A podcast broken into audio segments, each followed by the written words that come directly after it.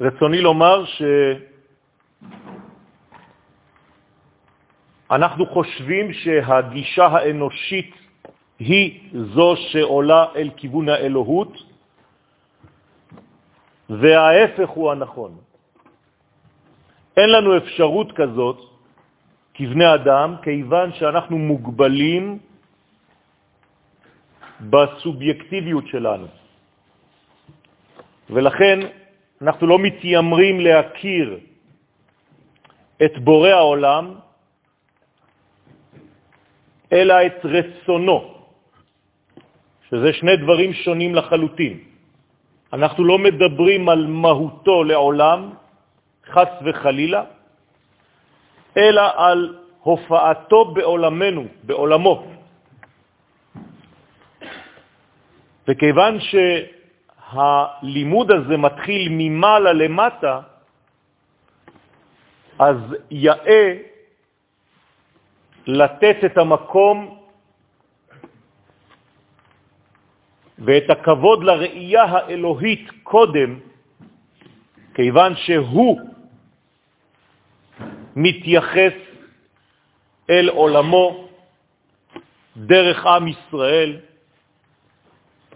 והוא קודם כל, לפני שהוא מתייחס בנתינת תורה, הוא מחיה. וכולנו חיים מחייו האינסופיים. אין לנו מציאות חוץ ממציאותו. הקשר הראשוני שלו איתנו זה קשר של חיים. לאחר מכן אפשר לפתח כל מיני נושאים, וביניהם את הרצון, שהוא בעצם גם כן סוג של זרימה דרך האדם.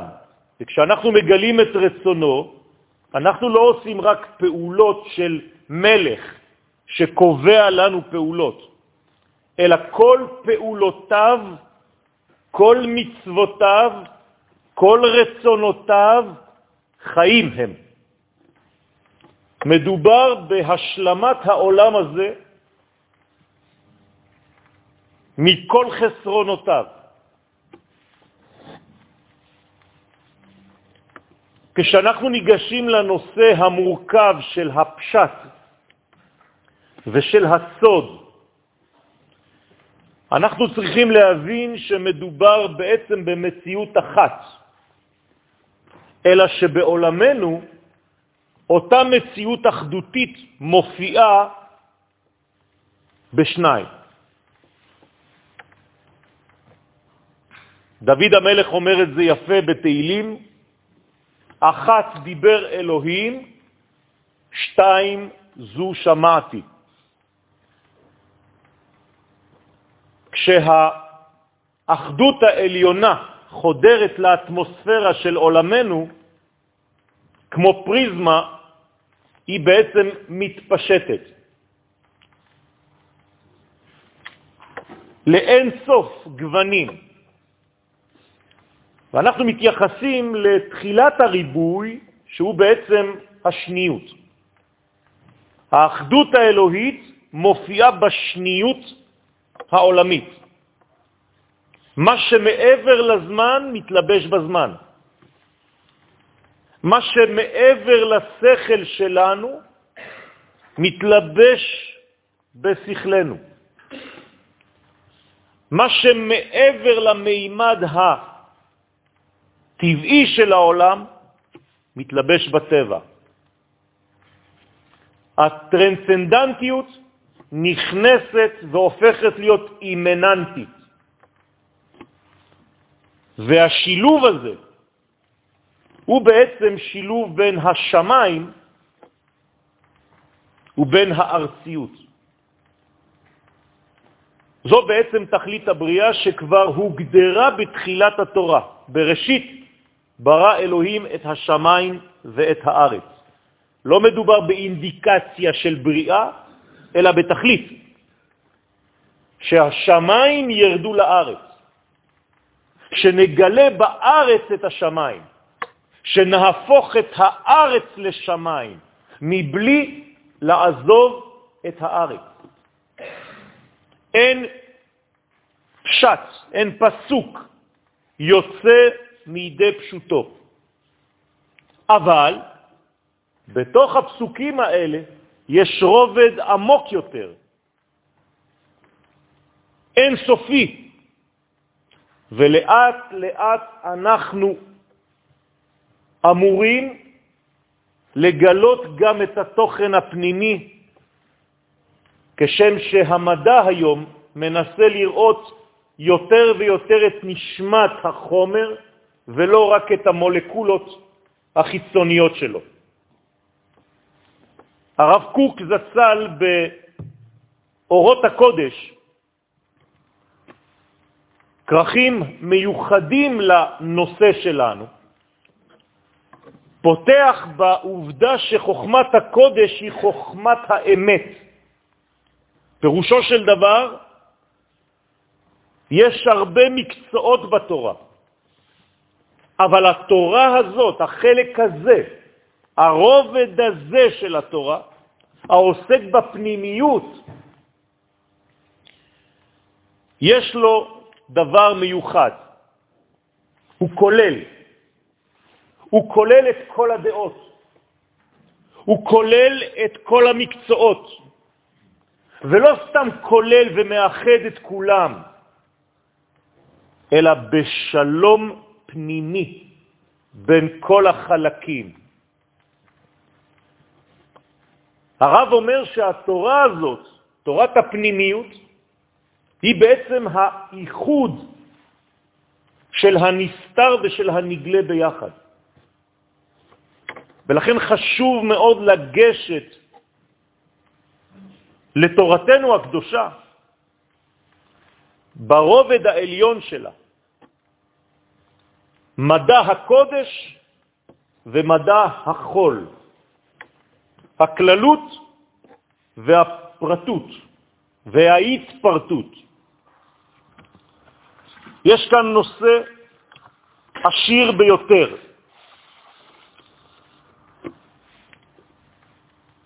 כיוון שהטקסט התורני, הסיפור התורני, לא מתחיל ומסתיים בסיפור, אלא שסודות התורה מתלבשים בתוך סיפור של פשט. דיברה תורה בלשון שבני אדם יכולים להבין, אבל כמובן שהיא מעבירה דרך הלשון מסרים פנימיים עמוקים של חיים, ולכן יש רק אמת אחת למרות שהיא מופיעה בשניים. זה מה שאומר השלה הקדוש, שמי שאומר פעמיים אמת, נמצא מפריד בין הצד הגלוי לבין הצד הנסתר של התורה. לכן יש לומר רק פעם אחת אמת, כי מדובר באמת אחת. ולא בשתי אמיתות. הלימוד הזה, שבסייעתא דשמיא ננסה ל... להקים, להחיות, לקיים, בא לעסוק בהכרה במכנה המשותף לכל הבריאה. יש נוסחה אחדותית שמחיה כל, שנותנת חיים לכל. אנחנו לא יכולים להישאר ברובד המפריד. בתורת הקבלה קוראים לזה עולם הנקודים. מי שנשאר בנקודות, נקודות, נקודות, נקודות מפוזרות, אינו יכול לתפוס את האמת הגלובלית, האחת, ששוזרת את כל הפרטים של המציאות שלנו. למשל, בפילוסופיה עוסקים בהיגיון, היגיון אריסטוקרטי, אבל הפילוסופיה הזאת דוחה את כל מה שמחוץ להיגיון של עצמה. בתורה אין דבר כזה. התורה יודעת, כיוון שזו תכלית ובסיס כל המציאות, שאין שום התנגדות בין שום נושא לנושא אחר, התנגדות שדוחה את השני, אין דבר כזה. אלא ההתנגדויות שיש בעולם הן בריאות, כיוון שהן באות להשלים. ולכן תלמידי חכמים צריכים לעסוק בזה. על זה אומרים חז"ל, תלמידי חכמים מרבים שלום בעולם. מה פירוש הדבר? הם לא מדברים שלום, שלום, שלום. הם באים להשלים, הם באים לראות מה משותף בין שני דברים שלכאורה אין ביניהם שום קשר. זוהי בעצם תורת הקבלה, להבין שהכל כאן משלים, חלק משלים את חברו. כל אחד משלים את השני. כל השיטות באות, ואני צריך לדעת, לראות מבין השניים את האחד. זה סוד מה שאמרנו קודם, אחת דיבר אלוהים, וכדי לשמוע את האחד הזה, שניים. זו שמעתי. אם אין לי שניים, אם אין לי שתי דעות, אני לא יכול להתיימר ולומר שהבנתי את המסר האלוהי המכוון אליי.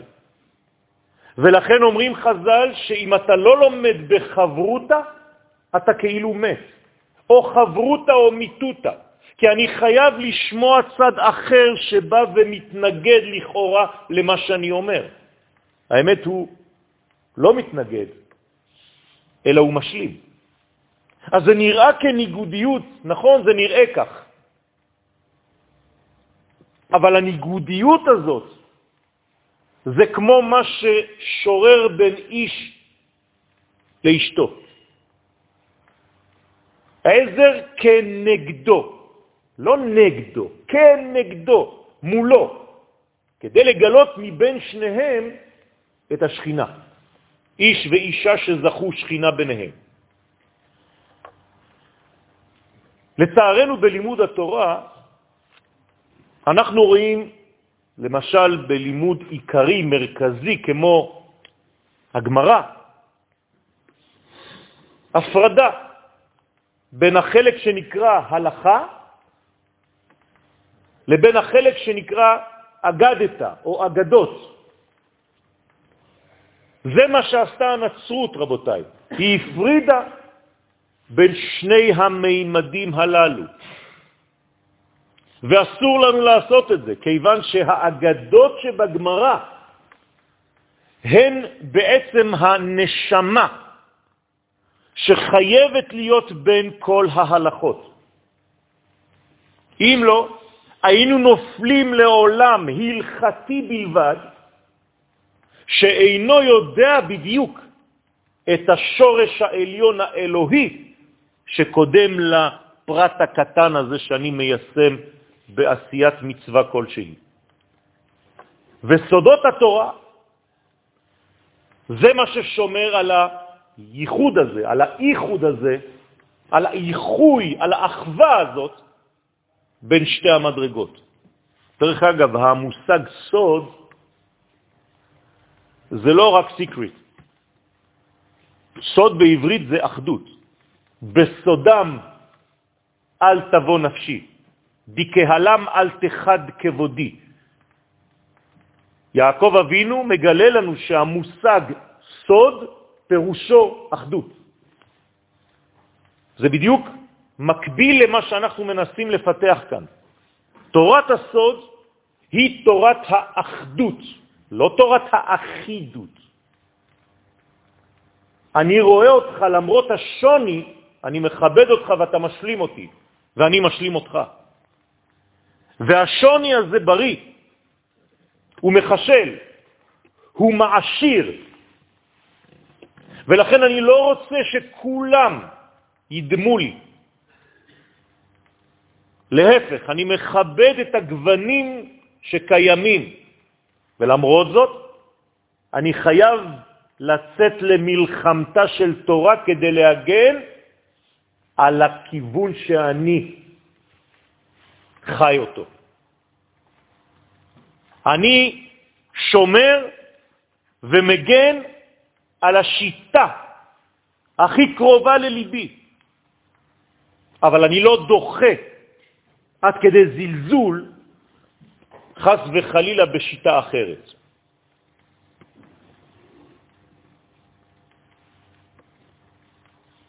ואני רוצה, ברשותכם, בשיעור הראשון קצת להתחיל, כיוון שאנחנו פותחים בספר חדש, בחומש חדש בתורה, קצת להראות דרך הפסוקים למה אני מתכוון בסייעתא דשמיא ובכל הצניעות הנדרשת כמובן. הספר השני מתחיל בפסוק שאם אנחנו לא חודרים לעומקו, אנחנו נשאר עם איזה מין אה, ראייה חיצונית שאולי כבר שמענו. ואלה שמות בני ישראל הבאים מצרימה את יעקב, איש וביתו באו. אני צריך להבין שיש כאן, כאן המשכיות, שהרי הספר הזה מתחיל באות ו'. ואם זה מתחיל באות ו', כיוון שלאות הזאת יש מקצוע, ואחד המקצועות של האות ו' זה לחבר, ו' החיבור, אז אני יודע שיש לי כאן המשכיות למה שקרה בספר בראשית. מה ההמשכיות? למדנו בספר בראשית את תורת האב. מה זאת אומרת תורת האב? התורה הטבעית. נולדתי למשפחה, אבא מחיה אותי, אמא מחיה אותי, הם מעבירים לי חיים. אמון, אהבה, בסיס, מידות טובות. אני רואה בהם מודל לחיקוי. תשימו לב, תורת האב קודמת לתורת הרב, שעכשיו ניפגש איתה בספר שמות עם משה רבנו, ולא משה אבינו. זאת אומרת שעל בסיס תורת האבות אני יכול לבנות את תורת הרב. אם אין לי תורה של אבא, אם אין לי תורה של אימא, אם אין לי בסיס, אם אין לי כלי קיבול טבעי, אני לא יכול להחדיר תורה של רב, כי בעצם תהרוס אותי. כי תורת הרב בלי תורת האב היא פולשנית יותר. תורת האב היא טבעית. ואני צריך את שתי התורות הללו כדי להיות אדם בריא. אני גם מתנגד, אתם שומעים את זה אולי בין המילים, לאבות שמתנהגים יותר כמו רבנים כלפי הילדים שלהם ולא כמו אבות. ואני חושב שזו סכנה. הילד צריך אבא ואימא, הוא לא צריך רב בבית. אבי מורי. אחרי זה זה הפך להיות מור אבי. אבי מורי, בסדר הזה. אני קודם כל נולד, אני קודם כל חי, ואחרי זה אני מקבל את ההוראה העליונה. אז בואו נפסיק להיות קצת אה, אגרסיביים בהיותנו יותר רבנים מאשר אבות ואימהות. הרב מגיע בשלב הנכון, כשהילד כבר בשל ובנה לעצמו תשתית נורמלית, בריאה, טבעית, שמחה. אל תדלגו על השלבים בחיים שלנו. על כל שלב שדילגנו עליו, אנחנו חייבים לשלם. וחבל להתחיל לחפש את אבא שלו בגיל 40-50, כי לא היה לך אבא ולא הייתה לך אימא.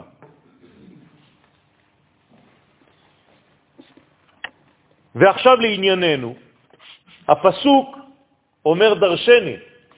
אני קראתי בפניכם את הפסוק הזה, ובספר דניאל, ככה פותח ספר הזוהר הקדוש את הפרשה שלנו בפירושו. כלומר, אם תפתחו זוהר, פרשת שמות, אתם תמצאו שם את הפסוק הראשון של ספר שמות, ואלה שמות בני ישראל הבאים מצרימה, את יעקב איש וביתו באו, והזוהר מיד מצטט פסוק מדניאל, פרק י"ב, פסוק ג'. ומהו הפסוק? והמשכילים יזהירו כזוהר הרקיע, ומצדיקי הרבים ככוכבים לעולם ועד. מה הקשר? אתה בא לספר לי עניין של ירידה למצרים, ואתה מכניס לי עכשיו פסוק אלוהי, נבואי, שאומר זהירות. אתה צריך להיות משכיל ולהזהיר, או לזהור, או להכניס זוהר, כמו שתרצו. יזהירו כזוהר הרקיע. אומר הזוהר הקדוש, מי הם אותם משכילים? עליהם מדבר דניאל, והמשכילים, אני אומר לכם את זה בארמית, כפי שזה כתוב שם בזוהר, אילן אינון דמסתכלה ברזה דחוכמתה. זה אותם שלא מסתפקים בתיאור הפשוט של הפסוקים, אלא יש להם עיניים חודרות והם מסתכלים בסודות של החוכמה על כל פסוק ופסוק בתורה. עכשיו, מה רוצה להגיד לנו הזוהר?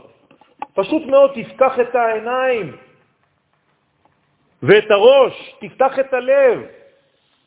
האם כתוב שבני ישראל ירדו מצרימה? אומר לך הזוהר לא. אתה לא יודע לקרוא. ואלה שמות בני ישראל הבאים מצרימה. לא כתיב ואלה בני ישראל הבאים מצרימה. חידוש עולמי. אומר הזוהר הקדוש, אתה נפלת בפח מיד. הנה האנשים שיבאו מצרימה. קודם כל לא כתוב בעבר, אלא בהווה. הבאים. זה קורה עכשיו. אנחנו לא מספיק אה, חכמים כדי לראות את זה, זה פסוק פשוט. וחוץ מזה, לא כתוב שאנשים באים מצרימה, אלא שמות. הנה דיוק. ככה לומדים את הפשט של התורה לפי תורת הסוד. מה רוצה בדיוק לומר לנו כאן רבי שמעון בר יוחאי בזוהר הקדוש, עליו השלום? אומר לנו רבי שמעון, תשים לב לעובדה הזאת. אני לא מספר לך סיפורים על אנשים שעכשיו ירדו למצרים, אני קודם כל מדבר איתך בהווה, ואני מדבר על שמות הבאים עכשיו, מצרימה. לא למצרים, מצרימה. יש הבדל עצום. התורה יודעת לשון הקודש. היא לא אומרת, הנה האנשים שירדו למצרים. ככה אנחנו מתרגמים. אבל זה לא נכון, תקרא. ואלה שמות האנשים. לא, לא, עזוב את האנשים עכשיו, השמות שלהם באים, לא באו, באים. עכשיו, לאן? לכיוון מצרים. לא למצרים, מצרימה. אני נוסע ירושלימה. אז אה, קלקלתי לכם את, את כל הפסוקים כאן. הרסתי לכם את כל המושגים הבסיסיים, הרגילים. או להפך, אני עכשיו מחדד את החושים שלכם, וזה מה שעושה לנו בעצם הזוהר, והוא אומר לנו, אתם רוצים להיות משכילים, אתם צריכים לזהור. מה זה לזהור? קודם כל, להאיר את הטקסט בעיניים חכמות. אתה משוחד, אתה ניגש לטקסט עם החוכמה שהייתה לך שנה שעברה. אז אתה אף פעם לא מתקדם. אתה תמיד חושב שזה אותו פסוק, אתה לא הבנת. פשוט תעצור. עין לא ראתה אלוהים, זולתך יעשה למי? למחכה, למי שיש לו סבלנות וראייה עמוקה, למחכה לו. עצם זה שבעצם אנחנו מדברים על שמות הבאים, מה זה לבוא? לשון התורה מדויקת. הבאים, לשון זיווג, ביאה. כלומר, יש לי עכשיו פסוק שעוסק בביאת שמות לכיוון שנקרא מצרים. כלומר, זה תמיד הולך לכיוון, בלי לגעת. זה יורד, יורד, יורד, מצרימה, אני תמיד בכיוון של מצרים. לא יודע מה זה שמות, לא יודע מה זה ביאת שמות, מה זה כל הסוגיה הזאת? אם אני ניגש באמת ועכשיו אני מבין שכמובן בפשט מדובר בארץ מצרים, אומר לי הזוהר הקדוש, אל תבין רק את המושגים הבסיסיים, ארץ, מצרים, מקום.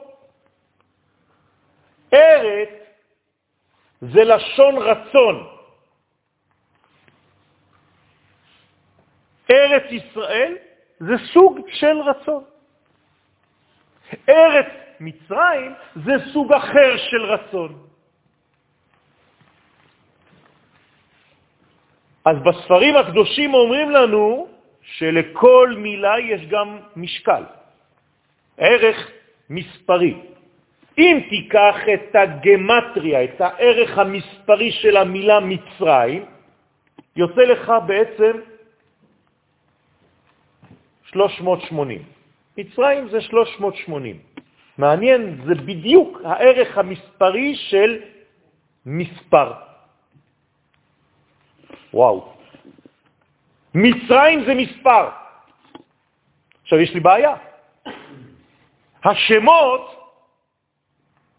יורדים והופכים להיות מספרים. וואי, וואי, וואי, וואי, וואי. מתחיל להיות מעניין מאוד. כל פעם שהשמות הופכים להיות מספרים,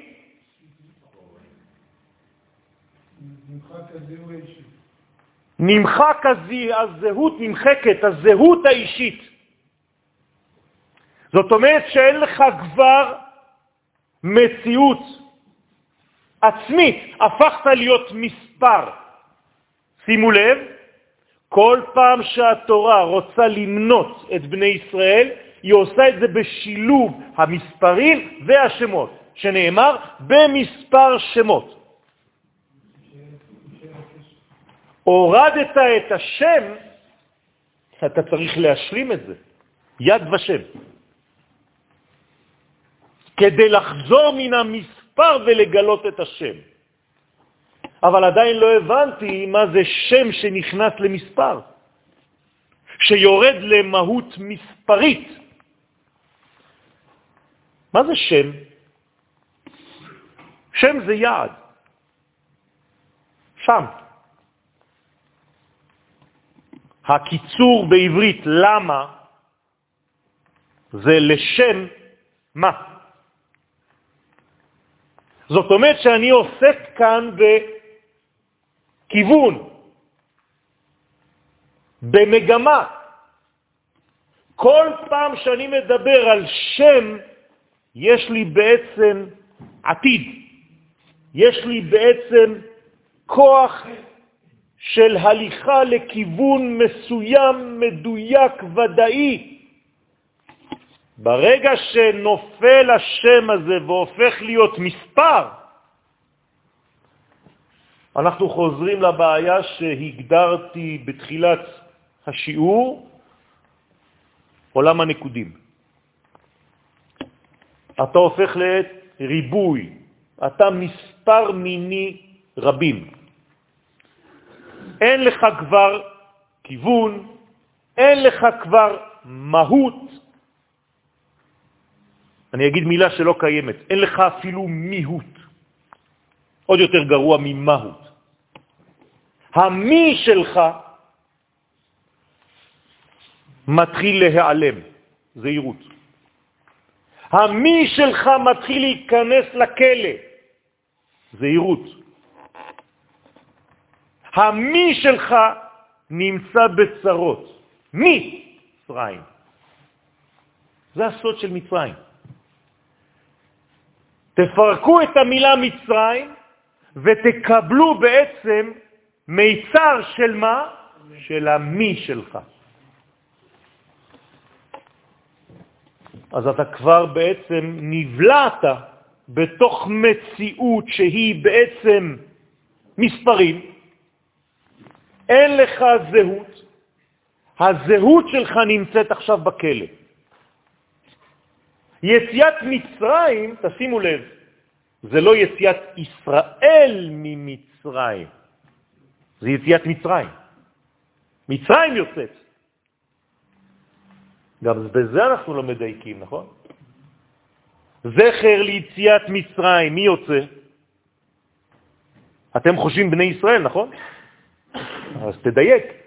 זכר ליציאה ממצרים. לא, זה לא מה שאנחנו אומרים. זכר ליציאתה של מצרים בעצמה. עוד שינוי בכל התפיסה. אתם רואים? כמה דברים פשוטים, בדברים שאנחנו אומרים כל יום. ואנחנו לא שמים לב כי אנחנו להוטים אחרי הטקסט מהר. תתקדם, תגמור. אתה לא מחכה, אתה לא ממתין, אתה לא מעמיק. עדיף מעט בכוונה מאשר הרבה, הרבה, הרבה, רק אינפורמציות. זה מה שאנחנו רואים היום. הכל אינפורמציה.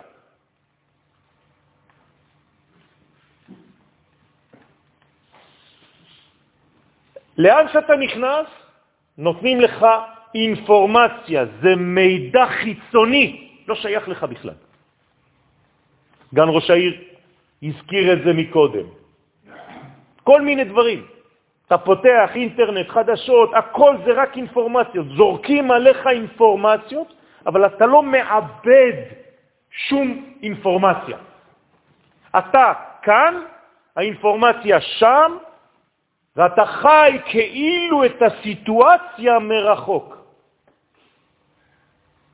יש אנשים למשל שבוכים, ששמחים, שמתרגשים, אבל רק בסרט, לא בחיים. הם הולכים לקולנוע ושם כל החוויות יוצאות. פעם הוא בוכה, פעם, וואו, מפחיד, פעם זה, פעם זה, הכל, אבל זה לא שייך לך, אתה יוצא רבע שעה אחרי שנגמר הסרט, הולך למסעדה, נגמר הסיפור. אתם יודעים כמה קשה הדבר הזה? אתם חיים את המציאות דרך דבר וירטואלי מבלי לחוות אותה בעצמכם. עושים לכם קיצורי דרך על כל החוויות בחיים.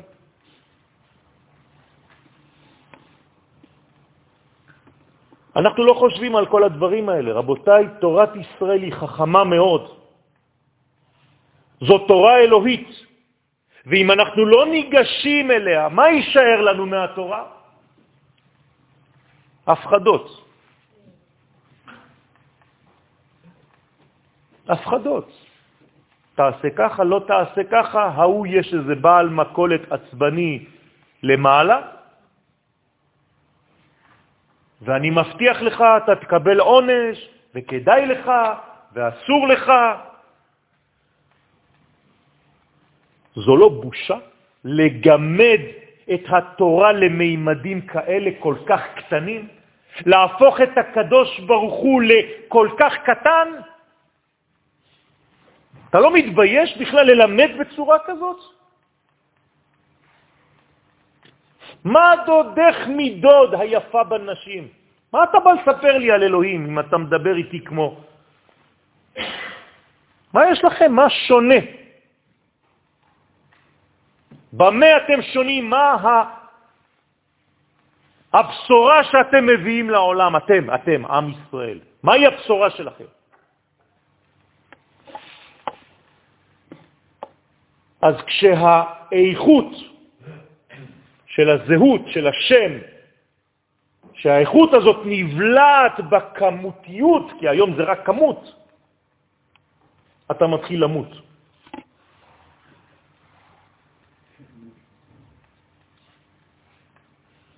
כן, זה כמות. זה סוד גדול מאוד. כמובן שחסרים לנו כלים בתורת הקבלה, את זה אנחנו צריכים להשלים, אבל רק להמחיש למי שכבר למד, ואלה, זה בגמטריה 42, וזה שם קדוש, שנקרא בקבלה שם מ"ב. ומה זה השם הזה? זה פשוט מעלית. כלומר, אני מחדיר אתכם למצרים, למספר הזה בכוונה תחילה, כי מה יש שם בפנים? כל השמות, כל הזהות מבריאת העולם נופלת לשם, ואתה תיכנס לשם כדי להוציא משם חזרה את כל השמות האבודים, החל משמי, הקדוש ברוך הוא. איפה נמצא הקדוש ברוך הוא?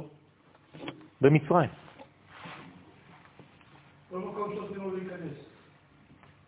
אבל יותר קשה, הוא נמצא בעצם בגלל שאני לא מסוגל לגלות אותו, הוא נמצא בגלות של חוסר הגילוי. כי הרי מה זה גלות? זה חניקת הגילוי. אז איפה נמצא הקדוש ברוך הוא במרכאות? במצרים. וכשאתה נגאל ממצרים, אתה בעצם גואל יחד איתך את האלוהות. סוד גדול מאוד. עכשיו בוא ניכנס קצת יותר לתוך העניינים.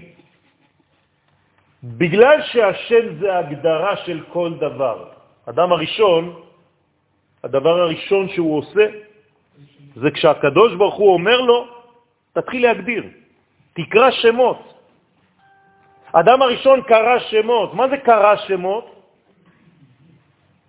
הגדיר? לא. אומרים לנו חכמים, הוא הכייה את מי שעמד מולו והוא נתן לו את השם. כלומר, הייתה ציפור מול אדם הראשון, וכל עוד הוא לא אמר את ציפור, הציפור הזאת לא עפה, היא הייתה קפואה. כשהוא לא אמר פרה, הפרה הזאת הייתה קפואה. כשהוא אמר פרה, היא התחילה לזוז, התחילה התנועה העולמית. כלומר שכשאני אומר שם ומגלה שם, אני גם גורם לתחילתה של תנועה. אתם יכולים לראות את זה כשאתם אומרים שלום. אם אני אומר שלום חיים, זה לא כמו היי. ברגע שאמרתי חיים, מיד משהו מתעורר. כי אמרתי את השם של האדם. הכנסתי אותו לפעולה. חשוב מאוד. מי מלמד אותנו את זה? קדוש ברוך הוא. אף פעם הוא לא מדבר ככה, ישירות. הוא קורא לאדם לפני שהוא מדבר אליו.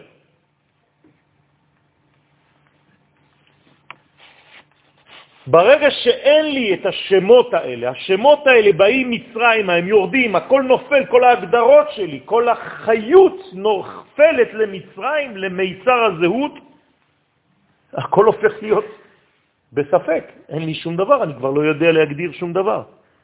חמור מאוד. הכל נכון. או שום דבר כבר לא נכון. זה נקרא פוסט-מודרניזם. תגיד מה שאתה רוצה, כולם יכולים להגיד הכל.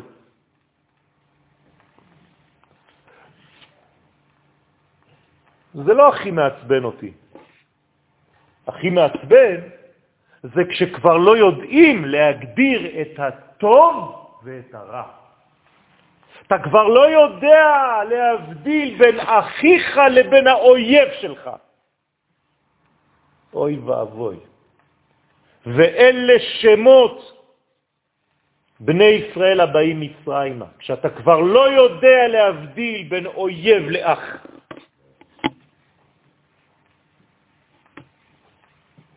רבותיי, אנחנו פותחים ספר מאלף, ספר הגאולה.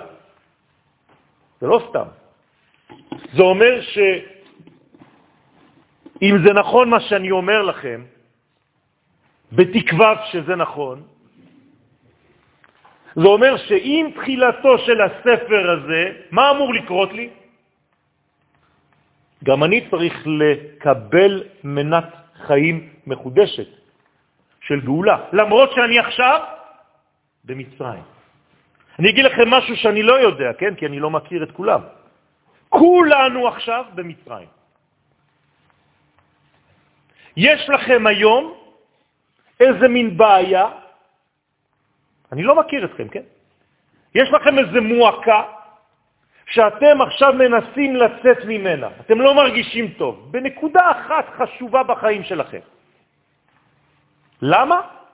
פשוט מאוד, כי זה מה שאתה קורא בתורה. התורה לא מדברת באוויר, זו נבואה, ולכן היא נבואה שקשורה לכל הדורות, לכן היא נכונה גם להיום. אז אני צריך לדעת שבמצב הגלותי שאני נמצא בו כעת, בעזרת השם עוד שבועיים אני אמור לצאת ממצרים. אז קצת סבלנות, אנחנו צריכים לדעת שמשגעים אותנו, מפריעים לנו, קוראים לזה פרעה, פרעה זה לשון הפרעה, זה לא סתם איזה מלך במצרים. פרעה מפריע לנו, פרעה זו ההפרעה שלנו בחיים, הוא לא נותן לנו לגלות את הזהות הזאת, הוא רוצה שכל רעיון שמתחיל, וכשאני זוכר, וואו, כשאני מתחיל לזכור, למשל עכשיו בשיעור הזה, זה מחדד קצת את הזיכרון, זה מדגדג לנו מבפנים. אז כל זכר כזה, כל זיכרון כזה, מה עושה פרעה? הורג אותו לפני שהוא נולד. כל הבן, כל הזכר, היאורה תשליחוהו. לפני שהוא ימצא את המציאות שלנו, תחנוק אותו כשהוא עדיין טיפת זרע. תראו עד איפה הדברים מגיעים. כשיש לכם רעיונות גדולים בחיים, יבוא פרעה מפריע כזה ויחנוק את כל הרעיון שלכם, חס וחלילה. אז את מי צריך למצוא במצב כזה? כי פרעה הוא המלך של מי? של המספרים, נכון? פרעה הוא מלך מצרים. אז את מי אני צריך למצוא? את משה, זה אותיות השם, השמות. כלומר, מול פרעה יש לי את השם שיורד למצרים. ואם אני מוצא את משה, שהוא בעצם השם שעבד לי, ואיפה הוא היה, המשה הזה? אמרתי לכם, פרעה חונק אותם, הם כולם במים. ומה נקרא משה? כי מן המים משיתיהו. איזה יופי. פשוט מדהים. ברגע שאני מוצא את המשה שלי,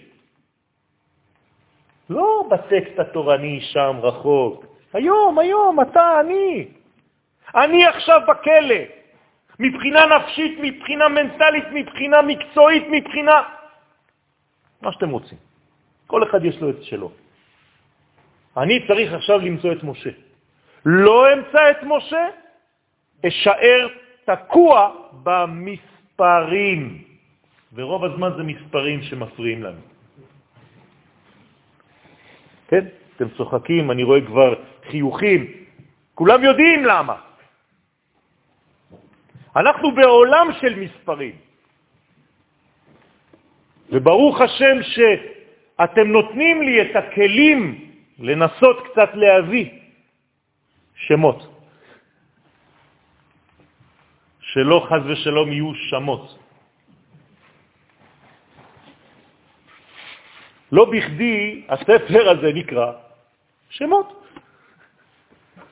לא רק הפרשה שלי, כל הספר הוא שמות, שאם אני חוזר לשם, אז אני כבר מגלה את הרצון העליון. הרי אני לא יכול לגלות אותו, אני מגלה את שמו. אנחנו אומרים את זה, נכון? אי אפשר לחלל אותו. זה חילול השם, ה' שין מ', לא השם צ'ופצ'י. אי אפשר לחלל אותו. אתה יכול לחלל רק את השם שלו, כלומר את הגילוי שלו, או לקדש את הגילוי, את השם. קידוש השם, חילול השם. רק השמות. אנחנו עוסקים בשמות. תצא ממצרים, תגאל את השם. משה. ולכן זה ספר הגאולה. כמו שזה ספר הגלות, איפה נמצאת הגאולה? בתוך הגלות. ואלה שמות הבאים מצרימה. השמות באים למצרים, אומר לנו הזוהר. פתחתי בעניין של זוהר, אני תכף מסיים.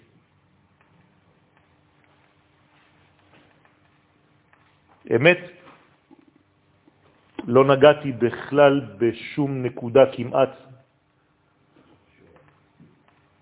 שכתובה בפניי, כרגיל. הוא מכיר אותי הרבה שנים, כרגיל. יש איזה מין תופעה כזאת, הסברתי לאשתי לפני יומיים, אמרתי לה, אני לא מבין איך זה עובד. אני מגיע לאיזשהו מקום, אני עובד שעות כדי להכין כל מיני דברים ומקורות וזה, ואני עומד ופשוט, לא יודע איך זה בא, מישהו, כוח מלמעלה, בא ופשוט מוציא לי מהפה דברים שכנראה האנשים כאן צריכים לשמוע, אני לא יודע איך זה עובד. ואני הראשון. ופתאום אני הולך ומתקדם, ל... ולפעמים תוך כדי שאני מתקדם אני אומר, יואל, מה אתה עושה? אבל זה עובד ככה. לא רוצה להיות מכונה, לא רוצה להיות סגור בתוך מנגנון שקולה אותי. הרחב פיך ואמלאהו. זו בקשה אלוהית. תרחיבו את הפה שלכם, תפתחו את הפה. אתם יודעים למה?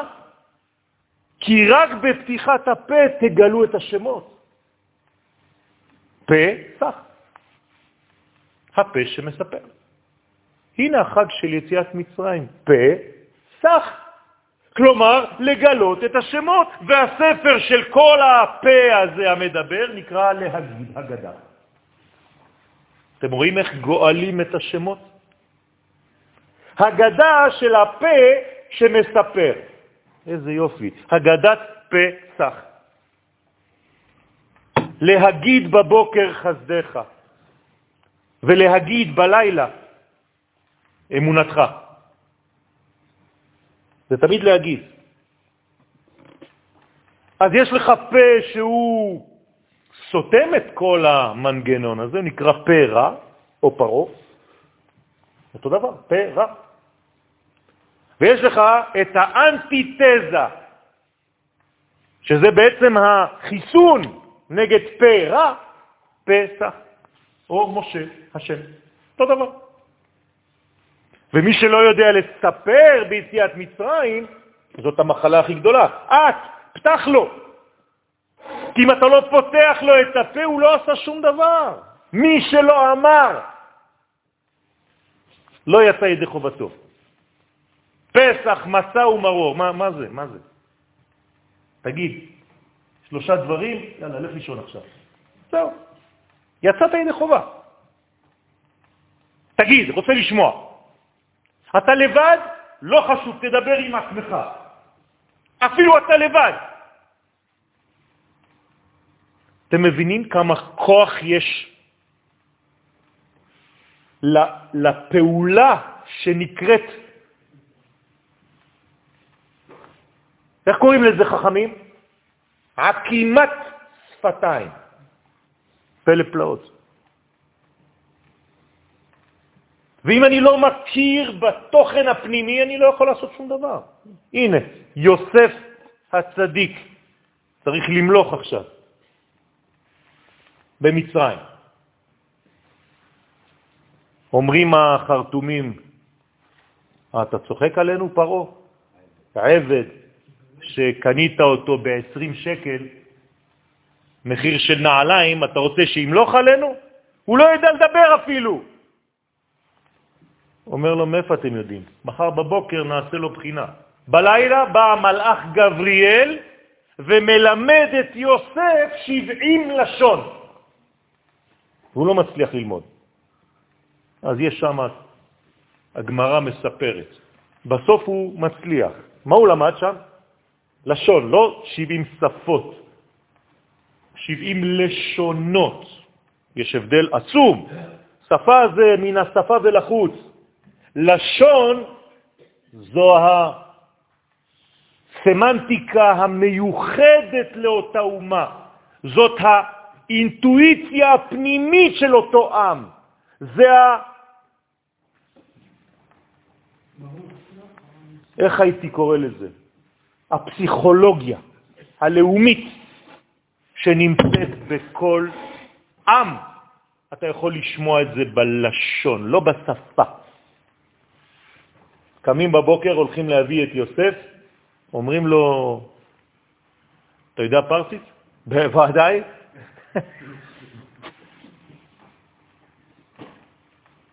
אתה מדבר ספרדית? בואנו. מה קרה פה? פרעו משתהה. למה? כי עכשיו יוסף הופך להיות ויהפוך להיות הגשר בין עם ישראל לבין אומות העולם. זה התפקיד של יוסף הצדיק. אני חייב לדעת את כל האינטואיציה הפנימית של כל שפה ולשון כדי לדעת לתקשר עם אומות העולם כשנצטרך לדבר הזה. למשל במשיח בן יוסף. אני צריך בן אדם שיוכל לדבר באום. אם הוא לא יודע לדבר באום, מה הוא ייתן דברי תורה שם? כן, דברי תורה, אבל שמתאימים לאוזן הגוי. זאת חוכמה. לא להתחיל לתת לו דרשה כמו שאני דורש פה בבית כנסת. אני צריך לדעת להשוות את זה, ומי מלמד אותי את זה? שוב פעם, אותו מורה, הקדוש ברוך הוא. הרי הוא גם הוא דיבר איתי בלשון שאני מבין. אני צריך לעשות אותו דבר, ולכן כל פעם שאני מגיע לשיעור, גם אם כתבתי משהו, אני לא עקשן, אני חייב להיות גמיש, לצאת מהשיעור ולראות עם מי יש לי עסק, עם מי, לא עם מה. בחורה באה לראות אותי אתמול, אומרת לי, אני מחפשת משהו, אמרתי לה, מישהו או משהו? לא הבנתי. זאת הבעיה שלנו. רבותיי, אני לא רוצה להלאות אתכם, אנחנו רק פתחנו פה, אני מקווה שבעזרת השם, כמובן, הוא מחליט, אנחנו משתדלים.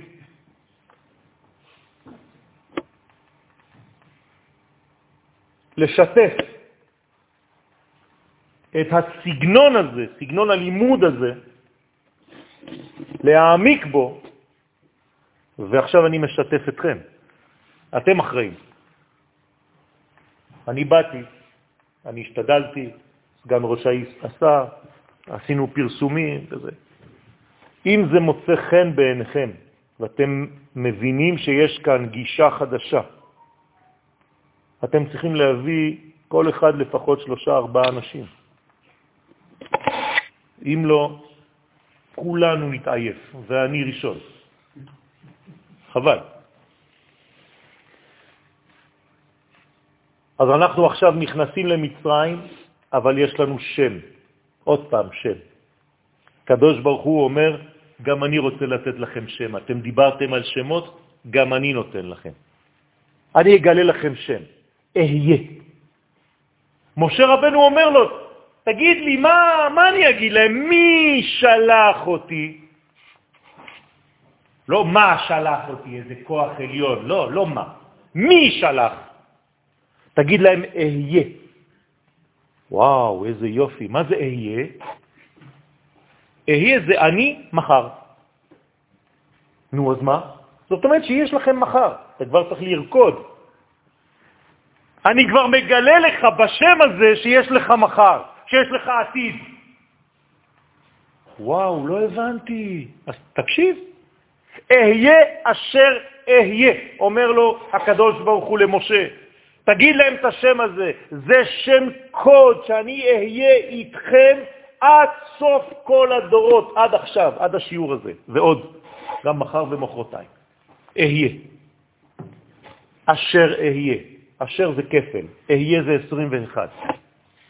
21 שם אהיה, זה הגמטריה. כפול 21. 441. אמת. אני שולח אתכם בשם האמת האלוהית האחת. מי שרוצה, יקשיב. ומי שמקשיב כבר, יכול גם להשתיק את ההקשבה הזאת, לחנוק אותה, או להתחיל להפיץ אותה.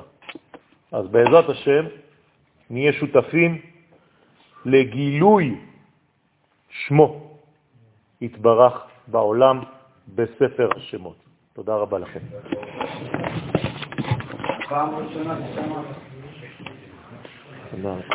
תודה רבה.